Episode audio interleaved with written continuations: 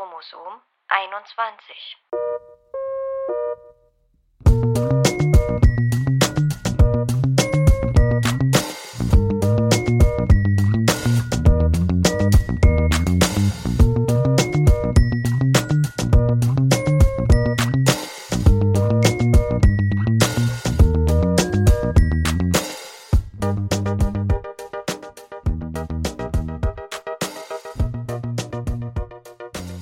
Herzlich willkommen, liebe ZuhörerInnen, bei Folge Nummer 9 des Podcasts Chromosom 21, der Down-Syndrom-Podcast.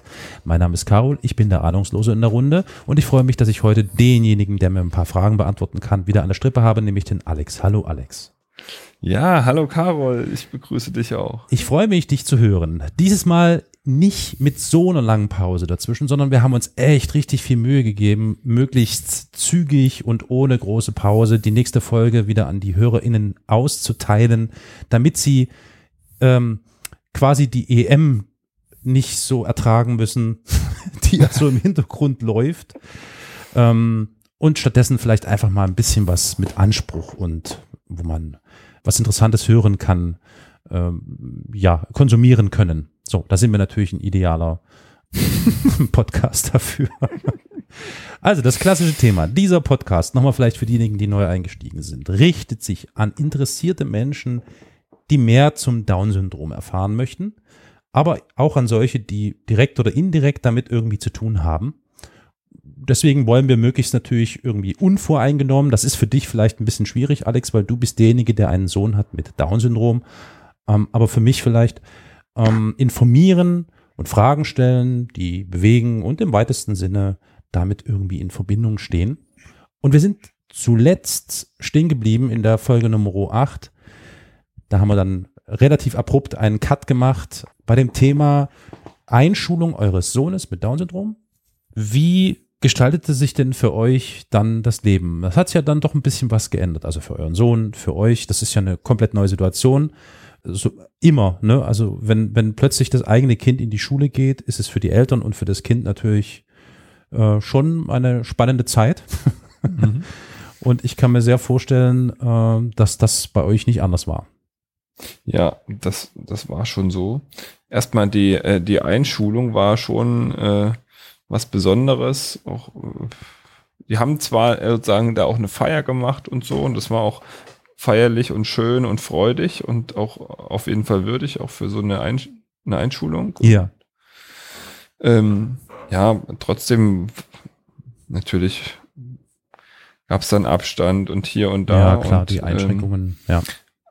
Aber unser Sohn hat sich da auch war total stolz natürlich und äh, hat das heißt, da, also wirklich mit stolz, stolz geschwellter Brust ist er da große dann hingegangen. Zuckertüte oder so, ja? Ja, eine große Ja. Zuckertüte und äh, hat seine äh, Kindergartenfreunde auch da gehabt. Die waren zwar nicht in seiner Klasse, sind zwar in seiner Klasse gelandet. Ja.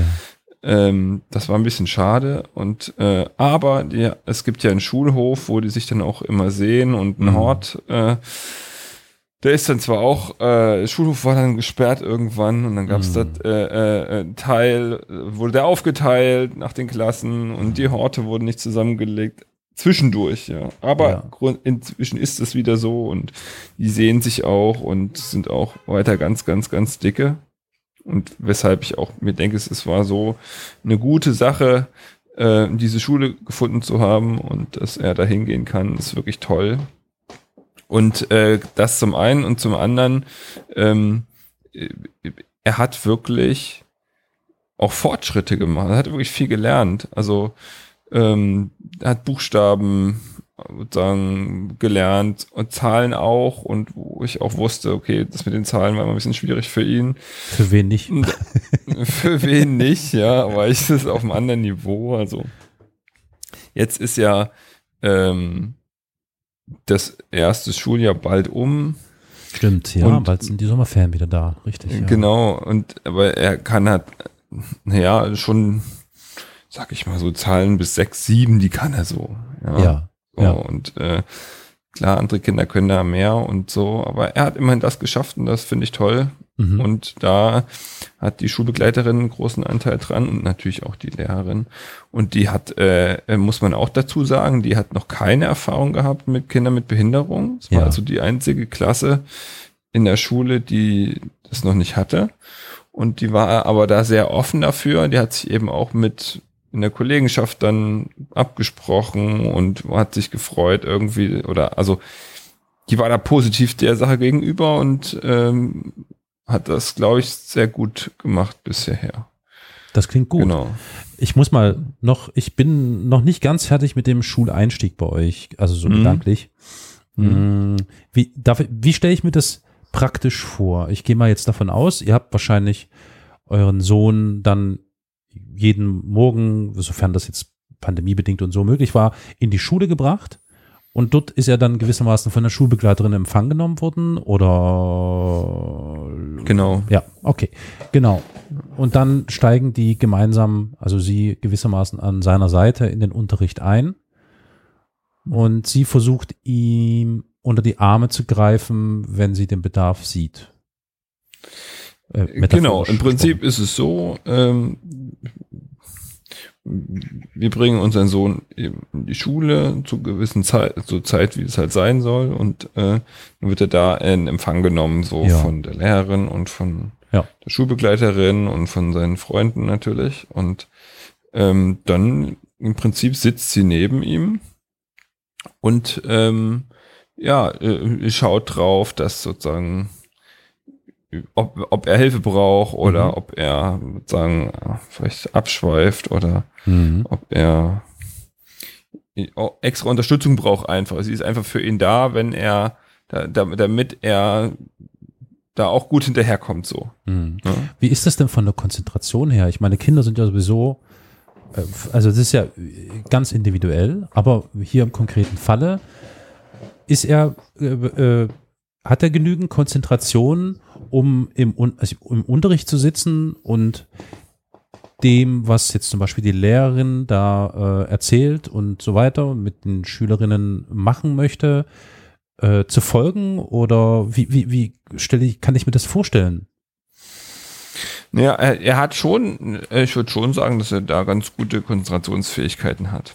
Ja. Ähm, vielleicht ein bisschen weniger, äh, bis, vielleicht ein bisschen schon ein bisschen weniger als andere Kinder, aber das hängt wahrscheinlich schon auch damit zusammen, dass er manche Sachen dann doch nicht ganz so gut versteht oder es anstrengender ist für ihn. Ja, So. ja, ja, Ne? verstehe. Das ist wahrscheinlich schon so. Mhm. Er dann braucht er öf öf vielleicht auch mal öfter eine Pause. Dann ist es dann, ist es nicht auch so, dass es ist ja auch, also nicht nur für die SchülerInnen oder für euren Sohn, aber eben auch für die Lehrerin, äh, ist ja schon eine Herausforderung, ähm, wirklich möglichst auf alle irgendwie einzugehen oder alle irgendwie mit ins Boot zu holen. Ich kann mir gut vorstellen, dass auch bei der Lehrerin, im konkreten Falle hier bei euch, ja wahrscheinlich so eine Entwicklung stattgefunden hat, dass sie gewissermaßen immer mehr Zugang zur Klasse und zu eurem Sohn gefunden hat. Oder hast du das Gefühl, dass das vom, vom Niveau her irgendwie keinen Unterschied jetzt gemacht hat? Okay, das ist erstmal schwierig zu sagen, weil äh, Du bist Ja. natürlich nicht im Unterricht dabei, das ja, ja, ich bin nicht, ich bin nicht im Unterricht, genau. Also das, äh, das ist schon schwierig zu sagen, aber was ich an Rückmeldungen bekommen habe, ist, die war erstmal sehr positiv, hat er gesagt, also dass er wirklich sich gut macht und auch besser als sie gedacht hätte, das funktioniert.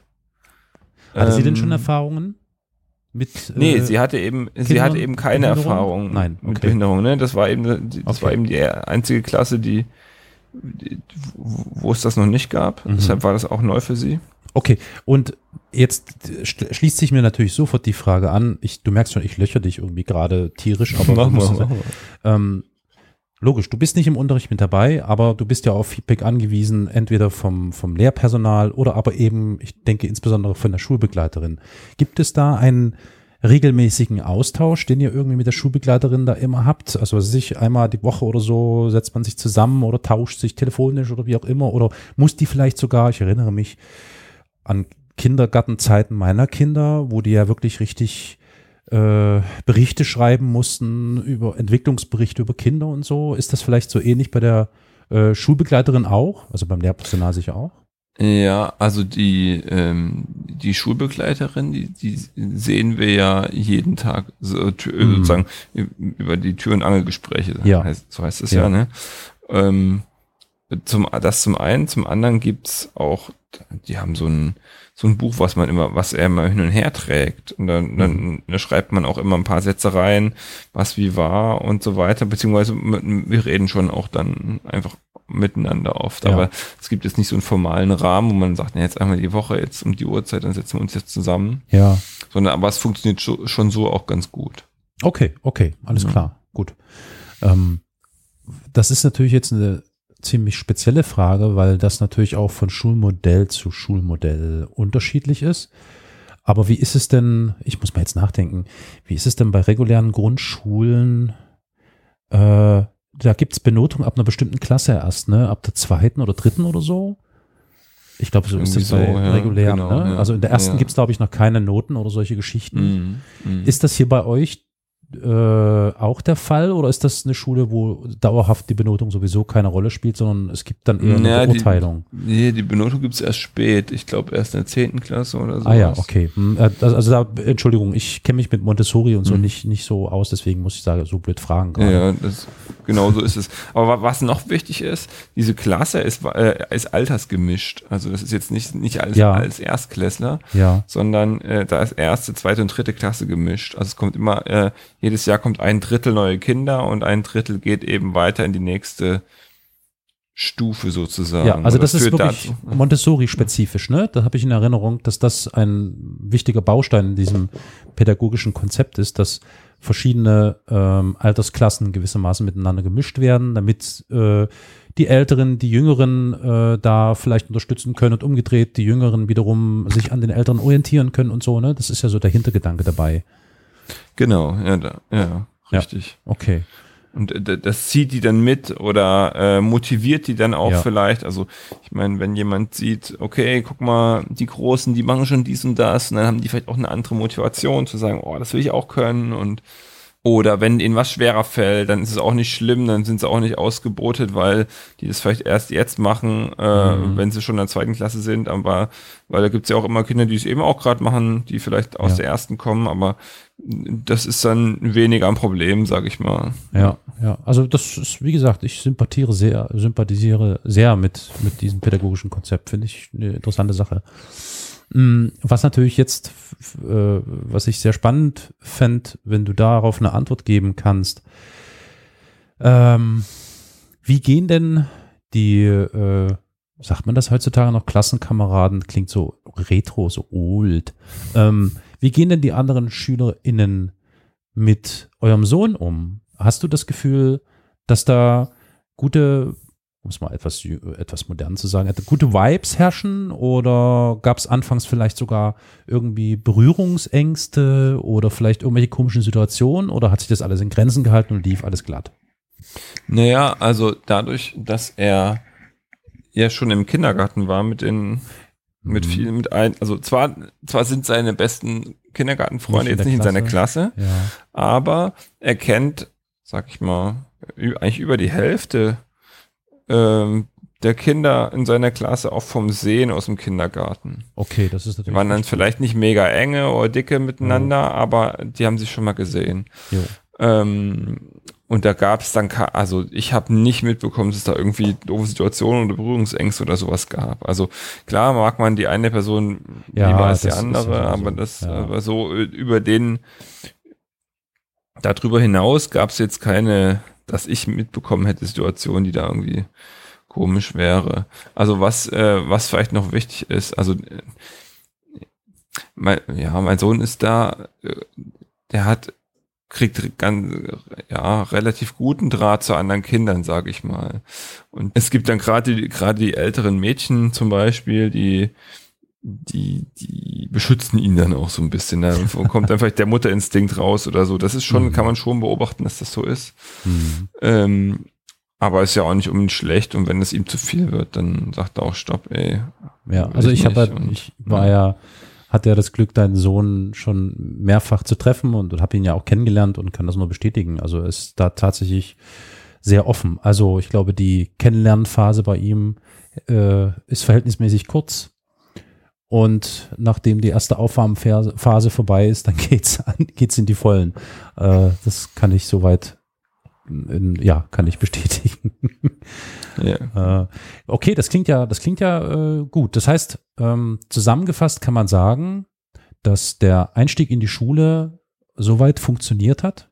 Reibungslos ist es wahrscheinlich nie. Es gibt immer irgendwelche Schwierigkeiten oder Probleme. Aber ihr seid zufrieden mit dem bisherigen Verlauf. Ja, würde ich schon so sagen. Also grundsätzlich, wenn wir die diese Präsenzschule anschauen, wir haben natürlich im letzten Jahr ein ganz äh, durch diese Corona-Thema oh, ja. einfach ein ganz äh, besonderes Jahr gehabt und ähm, das war für ihn ziemlich schwierig, einfach so viel auch zu Hause zu sein, weil er einfach seine Freunde vermisst hat.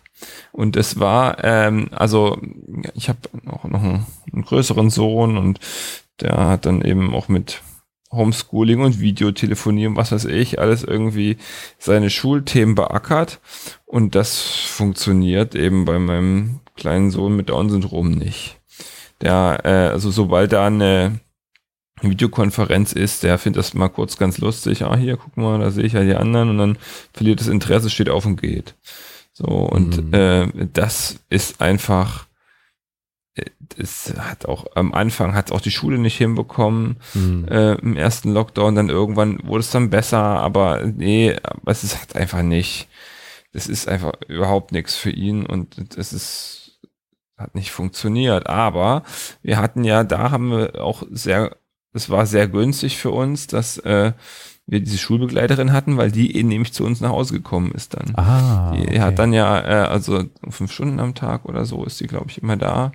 Und dann war die eben auch bei uns die Zeit. Und das war mhm. natürlich super, hm. ähm, weil ähm, muss er nicht vor sich hin muddeln und äh, ja, konnten in der Zeit auch was anderes machen und hm auch äh, meine Frau war dann viel zu Hause. Hm. Ähm, die konnte dann eben auch von zu Hause arbeiten oder wenn ich ja. mal zu Hause war, äh, was ich da nicht so oft sein musste, ja. weil eben die Schulbegleiterin auch da war, äh, ja, dann das, das hat schon sehr viel entspannt im Vergleich zu anderen Familien, ja, glaube ich. Ja. Das glaube ich. Das war wieder so ein bisschen Normalität für meinen Sohn, mhm. äh, auch wenn er seine Freunde, die ihm ganz wichtig sind, nicht sehen konnte, da hat er schon sehr drunter gelitten, aber zumindest die Schulbegleiterin war da, die er auch sehr mag und ähm, hat sich dann drauf gefreut und mal eine andere Person da und äh, die hat dann einfach sich, hat dann eben auch Unterricht mit ihm gemacht und es kam eine mhm. Regelmäßigkeit rein. Ja, mhm. Es war wieder auch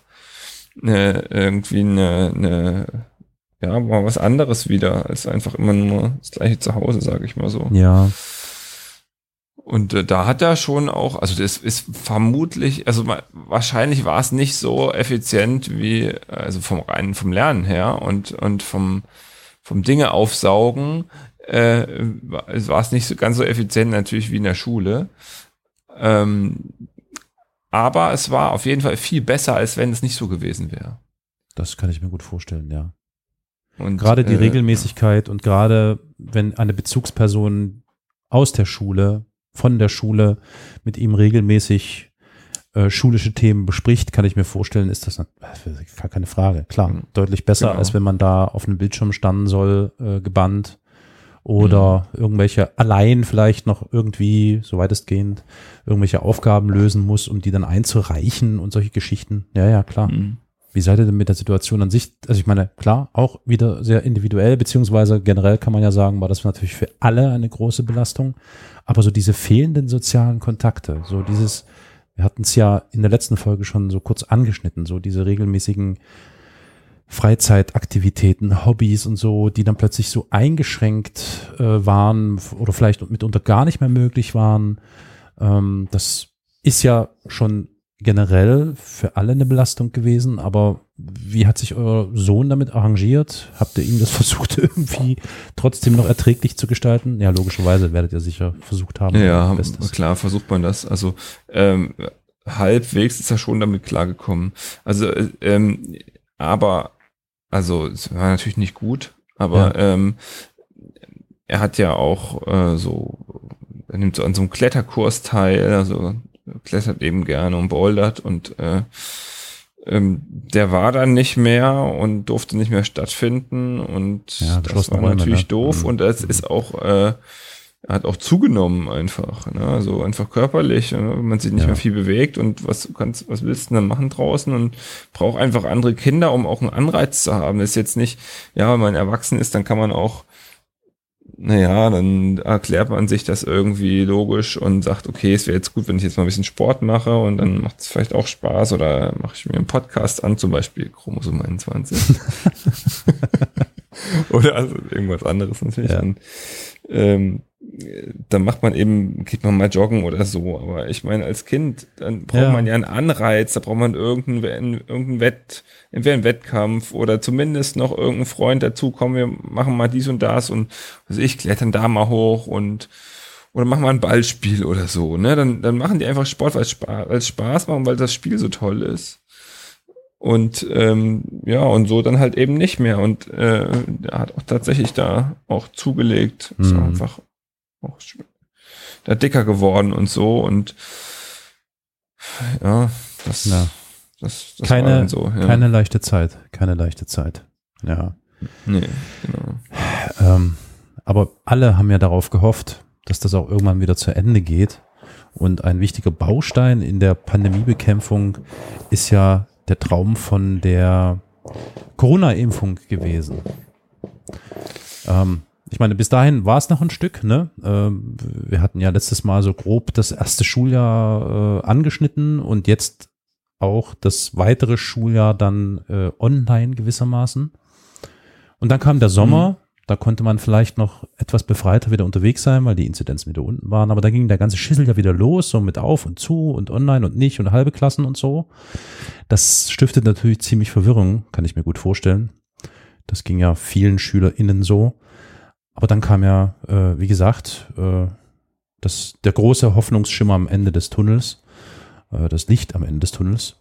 Und das war die Impfung. Und da habe ich in Erinnerung äh, gehört zu haben, dass äh, Menschen, die äh, gerade zu diesen vulnerablen Gruppen gehören, natürlich äh, dann entsprechend der Prioritätsgruppen, die dann äh, von der STIKO entworfen wurden, Prio 1, Prio 2, Prio 3 und so weiter, nachdem dann der Impfstoff da war, schneller Zugang dahin hatten.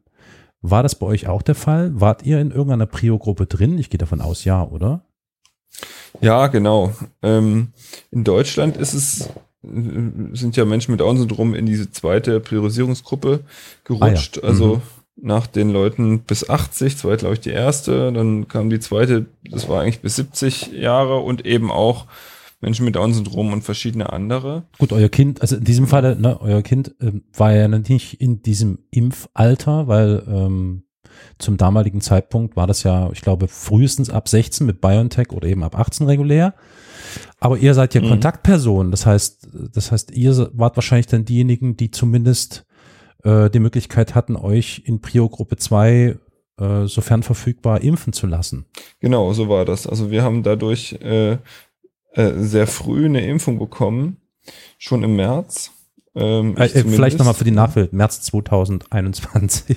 Genau, ja, ja, so ist es. okay. Ähm, meine Frau hat ein bisschen später diese erste Impfung bekommen und das Mhm. ist sozusagen eine Schutzimpfung für das Kind. Also Ja. wenn man als Kontaktperson ja die das Kind anstecken kann. Mhm. Und deshalb haben wir die Möglichkeit bekommen, uns da impfen zu lassen. Ja, Und, okay. Äh, ja, ähm, das, das, das ist so. Und ähm, wir haben trotzdem auch äh, uns da Sorgen um unseren Sohn gemacht, ähm, auf das, ob das ausreicht und so weiter, denn äh, ja, der, dem kann man nicht so richtig, also der, der geht einfach, äh, der umarmt einfach seine Freunde. So, Ja. und das ist so und äh, das Interessanter kann man, Punkt. das kann Mhm. man ihm auch nicht äh, aberziehen und das Mhm. funktioniert einfach nicht. Mhm. So, und ähm, das ist auch, also ich meine, deshalb mögen ihn viele auch und ähm, ich glaube, das kriegt er auch guten Draht zu vielen Menschen. Mhm. Und es ist ja eine große Stärke. So, und, Ja. ähm, und, und das funktioniert nicht ihm das, also äh, äh, klar, Ich stelle mir gerade vor, dass ihr in so eine Situation geratet, dass ihr irgendwie auf der Straße draußen eine Familie äh, begegnet äh, oder einem Freund von ihm begegnet Und er freut sich darüber, ihn zu sehen und will das klassische Begrüßungsritual abziehen, was ja eigentlich jeder gerne, also meistens möchte, dass er in irgendeiner Art und Weise sagt, hier, komm mal an, komm mal meine Brustiger. Und äh, was macht man denn Genau. da? Also ich meine, ihr werdet vielleicht versucht haben, anfangs ihm noch irgendwie zu sagen, nee, mal nicht machen, aber das Mhm. funktioniert ja nicht dauerhaft. Nee, eben. Also ist auch ganz komisch. Also Ja. manchmal habe ich das schon eingefordert, ja, und da, Wie ist er damit umgegangen? naja, da ist dann auch eingeschüchtert Ja. einfach. Ne? Ja, ja, ja. Ähm, und, und äh, also, oder wo, wenn es um Familie ging und ähm, bei den Großeltern vielleicht und die, Mhm. wo gerade wo am Anfang das alles unsicher waren, haben wir schon darauf geachtet, dass äh, er den da jetzt nicht um den Hals fällt. Mhm. Das Mhm. wollten die vielleicht dann auch nicht unbedingt, aber es sind dann ganz komische Situationen einfach auch entstanden. Wir kennen bestimmt auch viele, wo das man sich dann fragt, okay, was ist denn das jetzt? Ja. Wie soll denn das sein? Und naja. Ja, gut, das geht mir bis heute noch so. Also, also ich bin da mit Handschlägen und Umarmungen auch vorsichtiger geworden. Also das ist schon krass, was das mit einem macht, ne? Hm. Und da spreche ich jetzt noch nicht mal von Kindern oder eben Kindern mit Behinderung. Das ist ja noch schwerer für die, das irgendwie einigermaßen Ja. durchzuhalten. Hm. Ja, so ist es. Naja, ähm, wir können ja nochmal auf diese Impfung zurückkommen. Ähm, es gibt ja, ich habe so einen kleinen Spickzettel vor mir. Es gibt ja dieses Heft, äh, äh, Publikation, die erscheint, glaube ich, monatlich oder so. Leben mit Down-Syndrom heißt das vom Down-Syndrom-Infocenter in Nürnberg. Mhm. Das ist eigentlich so ähm, eine, wenn, wenn jetzt jemand sich dafür sehr interessiert, dann ist das eine sehr zu empfehlende Publikation, kann man sich abonnieren und würde ich Gibt es die vielleicht Herz auch legen. digital irgendwo? Das weiß ich nicht genau. Wie heißt Ich das nochmal? mal, Ich äh, schaue nochmal schnell nach. Leben mit Down-Syndrom? Leben mit Down-Syndrom heißt sie und ähm, ich schau mal, ob wir einen, Internet-Link haben. Jo, Das das könnten wir nämlich dann in den. Shownotes gleich verlinken. Genau. DS Infocenter Zeitschrift Leben mit DS. Hier habe ich eventuell etwas. Äh, Sie möchten die Zeitschrift regelmäßig lesen? Ach so, ach so, die erscheint äh, monatlich oder was? Äh, Monatlich, glaube ich, genau. Ja. Es gibt eine Internetseite, die ist www.ds-infocenter.de. Ja. So, und da kann man die bestellen, wenn man will, und man kann sich auch da so über das Thema informieren. Und die Mhm. haben, äh, die haben da also sehr detaillierte Infos auch. Aber in- ein paar äh, kann ich euch jetzt einfach hier jetzt auch geben. Ja. Und zwar, äh, man hat lange überlegt, wie, also was, was bedeutet denn das, dieses Covid-19 für Menschen mit Down-Syndrom? Hm. So, und dann gab's ähm, ja irgendwann diese Einordnung, dass die in die zweite Priorisierungsgruppe kommen, weil sie eben, weil sie ein, ein, ein stark erhöhtes Risiko haben. Ja. Äh, das hängt an vielen, äh, weil, weil, weil viele einfach äh, da Vorerkrankungen haben, ja. Also äh, zum Beispiel Herzfehler, Störungen der Immunabwehr und was ich nicht, Beeinträchtigung der Lungenfunktion zum Beispiel.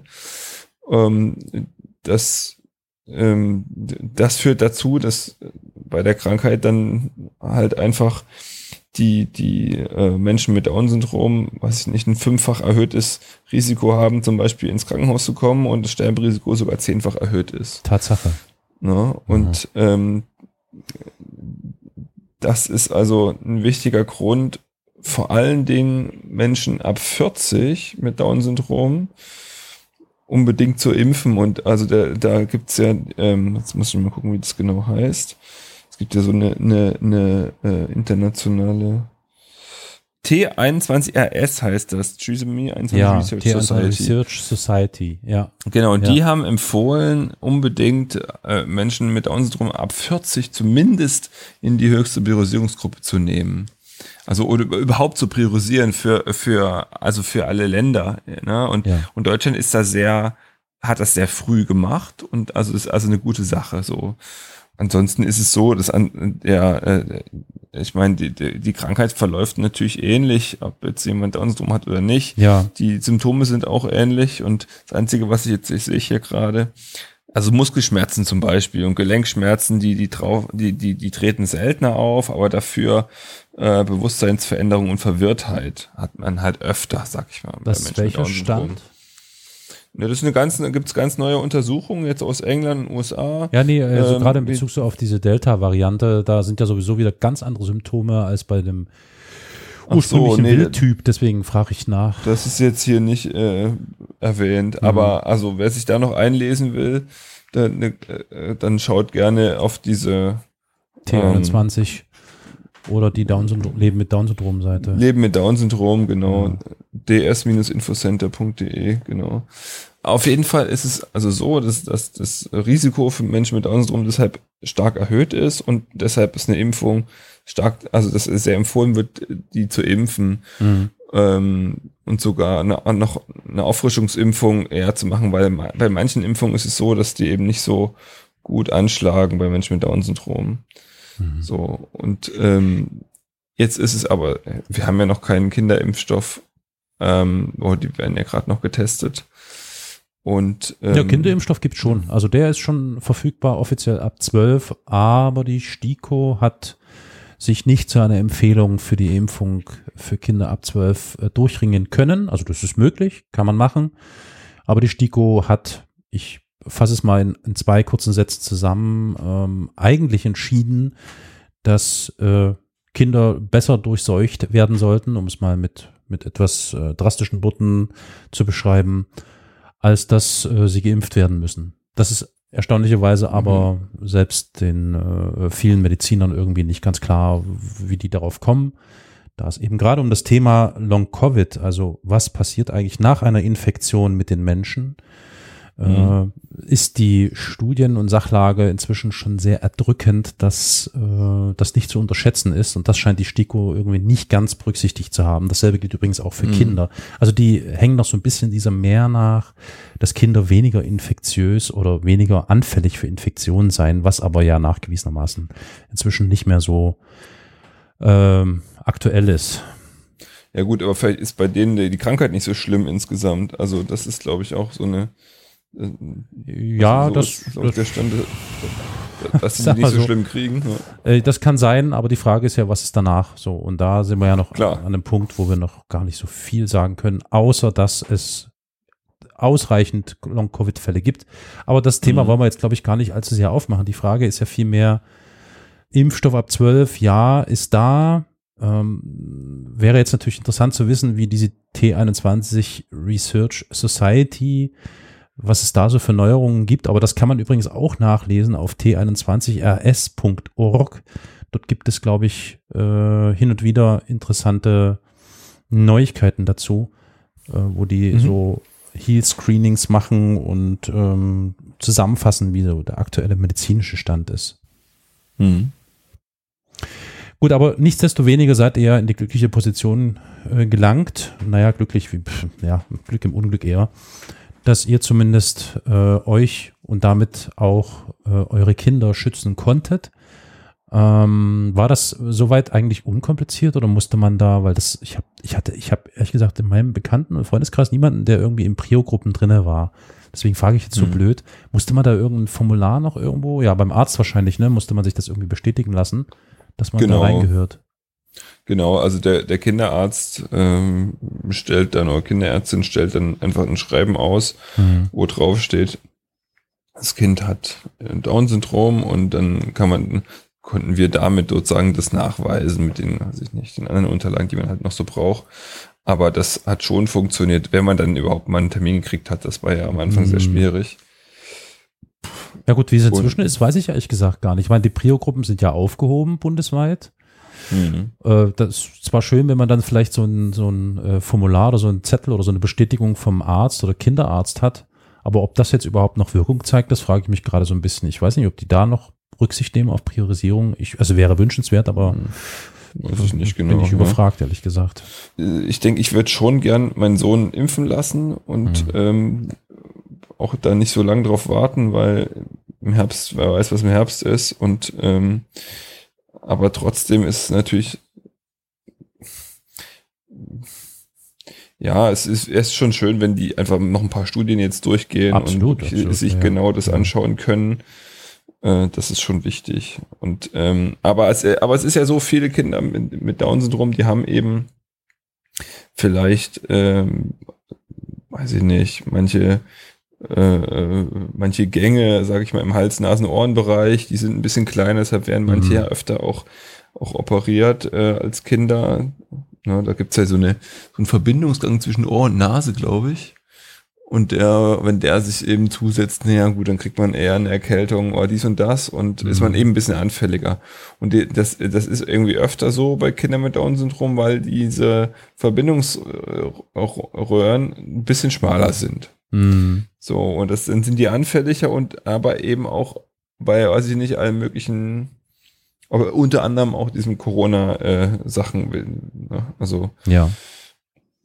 Also und ist, da habe ich dann schon ein bisschen ja, Angst einfach. Sorge, ja, natürlich, klar. Ja.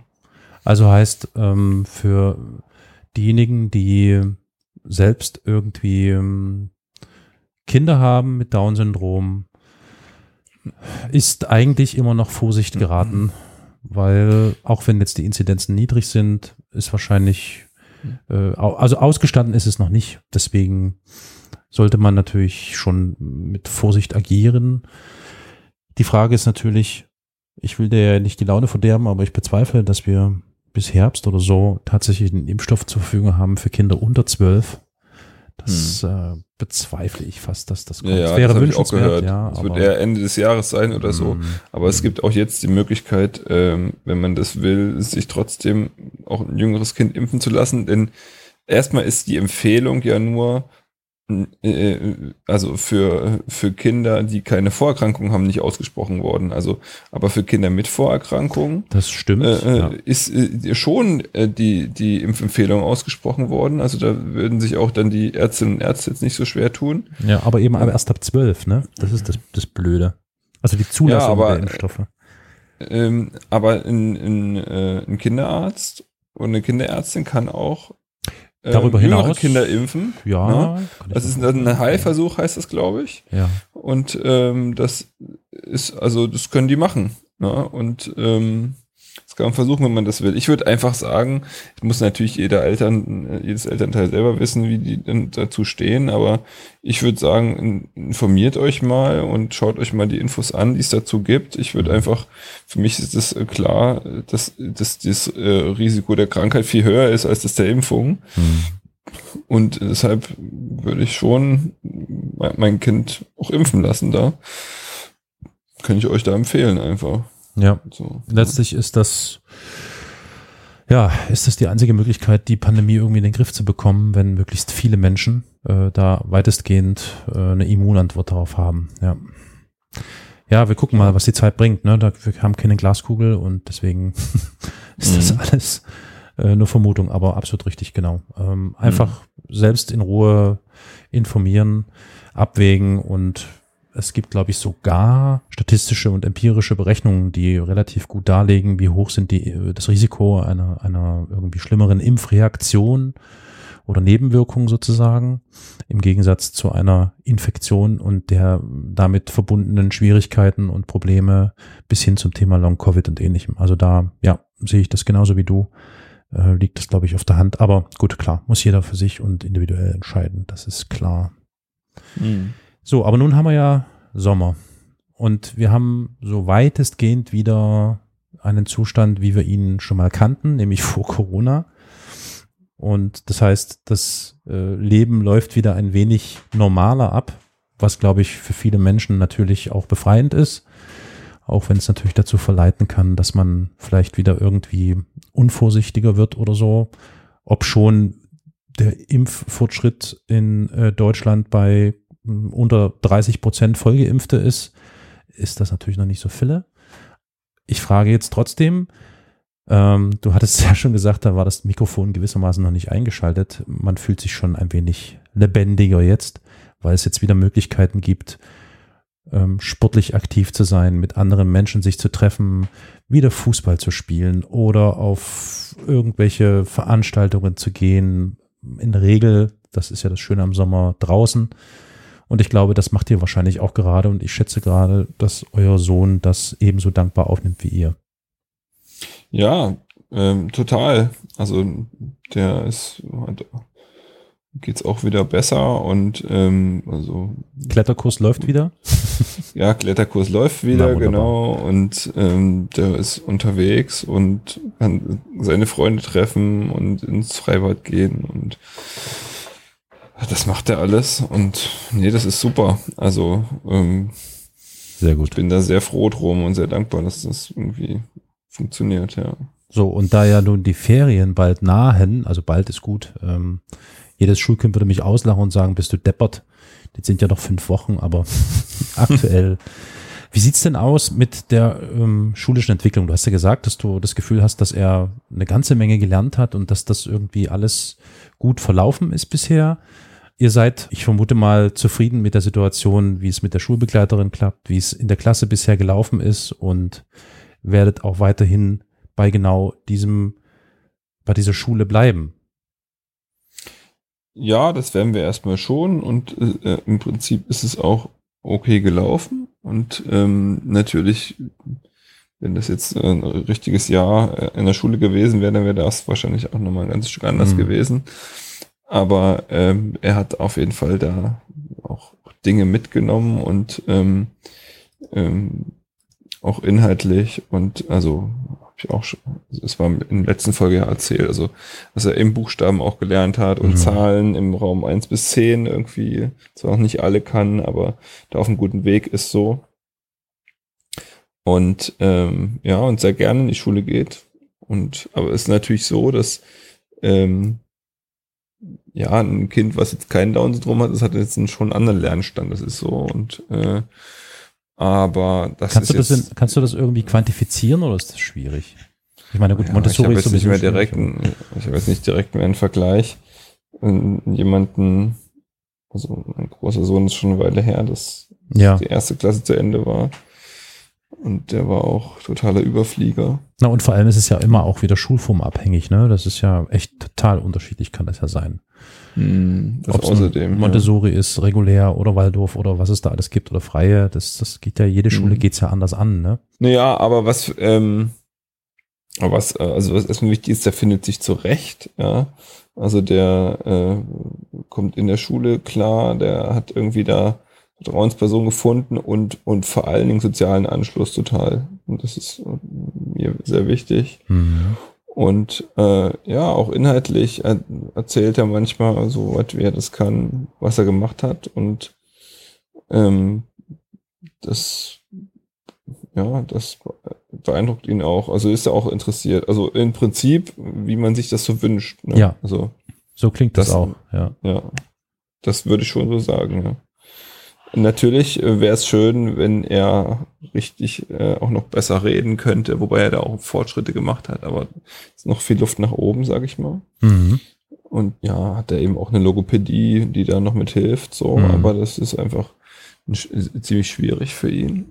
Ja, das wäre mir eigentlich am wichtigsten, dass sich das noch ein bisschen verbessert, aber das kommt halt auch mit der Behinderung äh, und es hat halt einfach da ein anderes Potenzial als jemand anders. Also, ja, ja das ist so. Ja.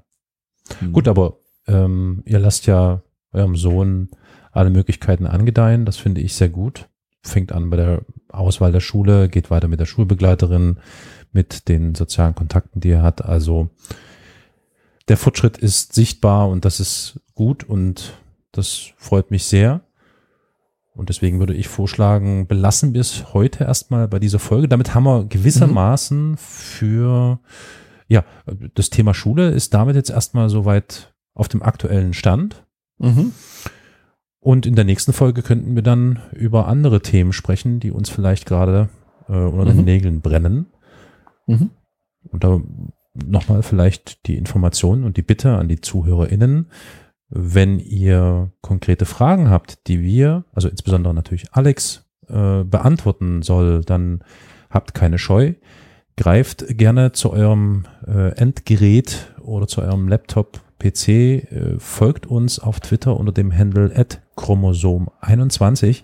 Dort mhm. habt ihr die Möglichkeit, uns anzutweeten oder uns eine DM zu schreiben, die wir dann in der nächsten Folge beantworten können.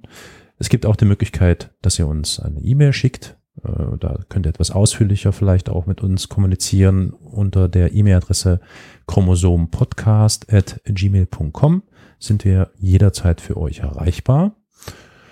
Und ansonsten gilt das Übliche, wenn euch gefällt, was wir hier tun und worüber wir sprechen, wenn ihr das interessant findet, dann gebt gerne eine Bewertung, eine Rezension auf der Podcast-Plattform eurer Wahl ab. Wir danken euch dafür sehr. Das ist gewissermaßen so ein bisschen der Applaus für uns oder so, dass das alles offensichtlich den ZuhörerInnen gut tut und gefällt. Alex, dann äh, bleibt mir nichts anderes als zu sagen, wieder mal Dankeschön für das interessante, in diesem Fall Telefonat. Ich hoffe, dass wir uns bald mal äh, Aug in Aug treffen und dann die nächsten Folgen aufnehmen können. Ja, das fände ich auch toll. Ich danke dir auch und ähm, hoffe, dass unsere Zuhörerinnen und Zuhörer da ein paar interessante äh, Dinge finden konnten. Dann bleib gesund, pass auf dich auf und dir natürlich auch, liebe HörerInnen. Bis bald und adieu. Tschüss.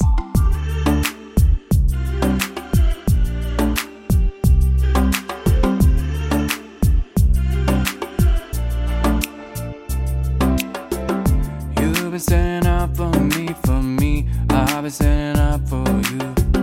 Tom is that enough for me, for me. I got so much for you. You've been standing up for me, for me. I've been standing up for you. Tom is that enough for me, for me. I got so much for you.